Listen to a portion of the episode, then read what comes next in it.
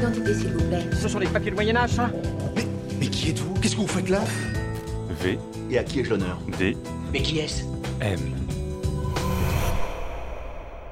Bonjour ou bonsoir à toutes et à tous et bienvenue dans ce deuxième épisode de Ville médiévaux, le nouveau format de Passion médiéviste. Aujourd'hui, Simon Azentefel du blog Actuel Moyen-Âge va vous parler de Conan de Béthune, un chevalier diplomate et chansonnier de la fin du XIIe siècle.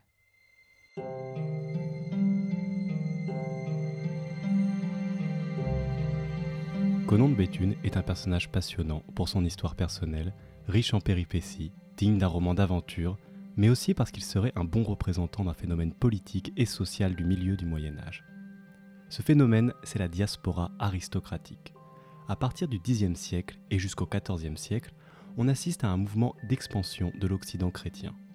L'aristocratie guerrière d'Europe est amenée à conquérir des terres aux marges de l'Occident chrétien, à y fonder des principautés, royaumes ou empires nouveaux, et à y installer des dynasties au milieu des populations locales. C'est un mouvement complexe, à la fois démographique, économique, politique et culturel, qui se manifeste notamment par les croisades vers la Syrie-Palestine, mais aussi à l'Andalous, l'Espagne actuelle, ou encore la Grèce.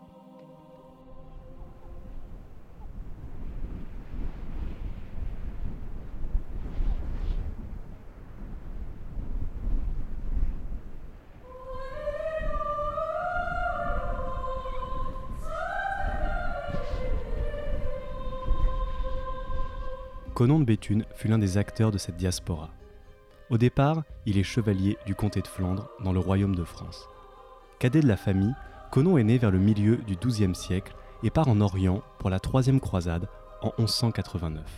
C'est la croisade des rois, qui mobilise Philippe Auguste de France, Richard Cœur de Lion d'Angleterre et Frédéric Ier Barberousse, empereur germanique. L'objectif de cette troisième croisade est la reconquête de Jérusalem, prise par Saladin en 1187. Au moment de son départ, Conon compose par ailleurs des chansons, car depuis sa jeunesse, il est connu et réputé pour chanter avec talent les sentiments du chevalier amoureux. Avec la croisade, le thème de la chanson est tout trouvé, le déchirement du chevalier qui prend la croix et quitte son pays pour se rendre en Orient. Dans Haï à mort comme dure de partie, il évoque la difficulté du départ en Syrie, mais aussi la noblesse de cette mission pour l'amour de Dieu et pour la conquête du paradis et de l'honneur. À l'amour de la dame se substitue ainsi l'amour de Dieu. Toutefois, une autre de ses chansons, Bien me dut ce targier, prend une tournure politique, puisqu'à la fin, il critique les hauts barons qui ne se soucient pas de leurs hommes. Maudits soient les barons qui sont comme les oiseaux qui souillent leur propre nid. C'est le rappel que la croisade est une entreprise collective où les chefs doivent sans cesse négocier avec leurs vassaux. Néanmoins, Conon ne reste pas en Orient et retourne en Flandre avant de reprendre la croix dès 1200, alors qu'il a certainement la bonne cinquantaine. Il rejoint ainsi les troupes de la quatrième croisade. C'est une expédition qui ne se déroule pas comme prévu. Elle est au départ à destination de l'Égypte, mais se voit détournée vers Constantinople, la capitale de l'Empire byzantin. Le 13 avril 1204, c'est un véritable choc. Les croisés, au lieu de mener la guerre contre les musulmans, s'emparent de la ville de Constantinople, une ville chrétienne et sainte, où ils s'implantent. L'aristocratie impériale byzantine s'enfuit à Nicée, de l'autre côté du Bosphore, ou bien vers la Grèce, tandis que les Latins installent un des leurs sur le trône, Baudouin, comte de Flandre et de Hainaut, qui devient l'empereur latin, Baudouin Ier de Constantinople. Dans toute cette histoire, le rôle de Conon de Béthune a été central.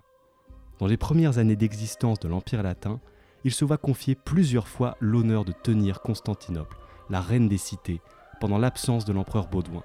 Il garde notamment le palais impérial des Blaquernes, un complexe d'une grande beauté architecturale qui se trouve directement derrière les épaisses murailles au nord de la ville. Son rôle est mis en lumière par le chroniqueur Geoffroy de Villehardouin dans sa chronique La conquête de Constantinople.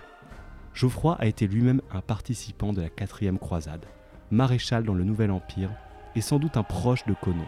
Les deux hommes semblent partager l'ambition de créer un nouvel État sur les ruines de l'Empire byzantin, si bien que Geoffroy présente toujours Conon sous un jour très positif. Il faut dire que Conon malgré son grand âge, s'est illustré comme un combattant infatigable.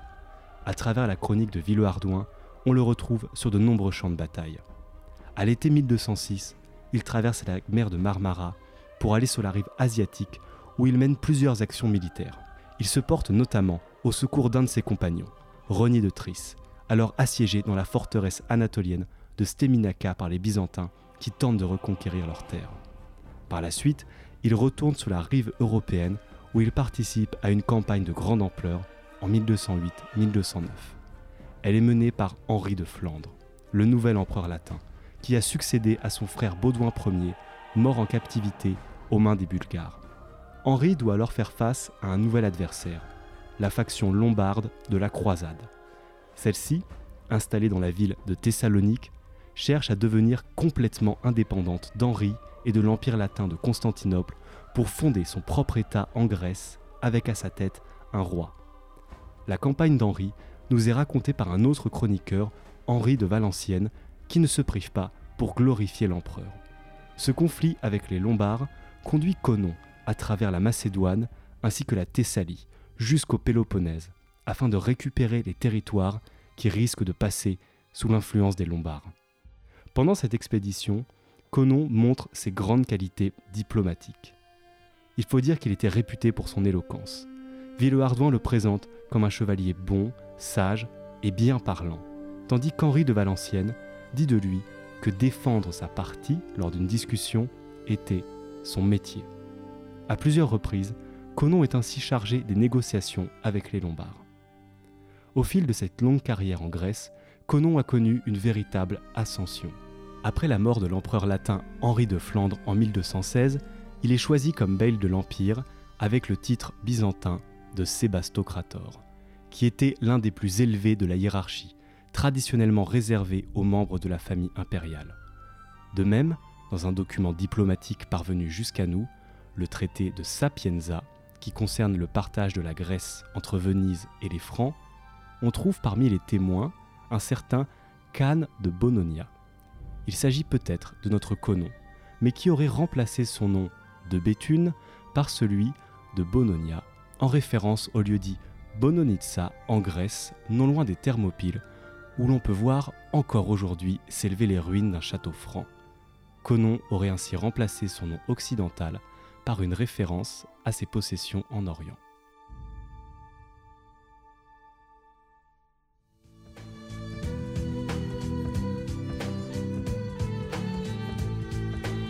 Merci beaucoup Simon, on te retrouve sur le site Actuel Moyen Âge et cette chronique sera aussi disponible sur notre site passionmédiéviste.fr.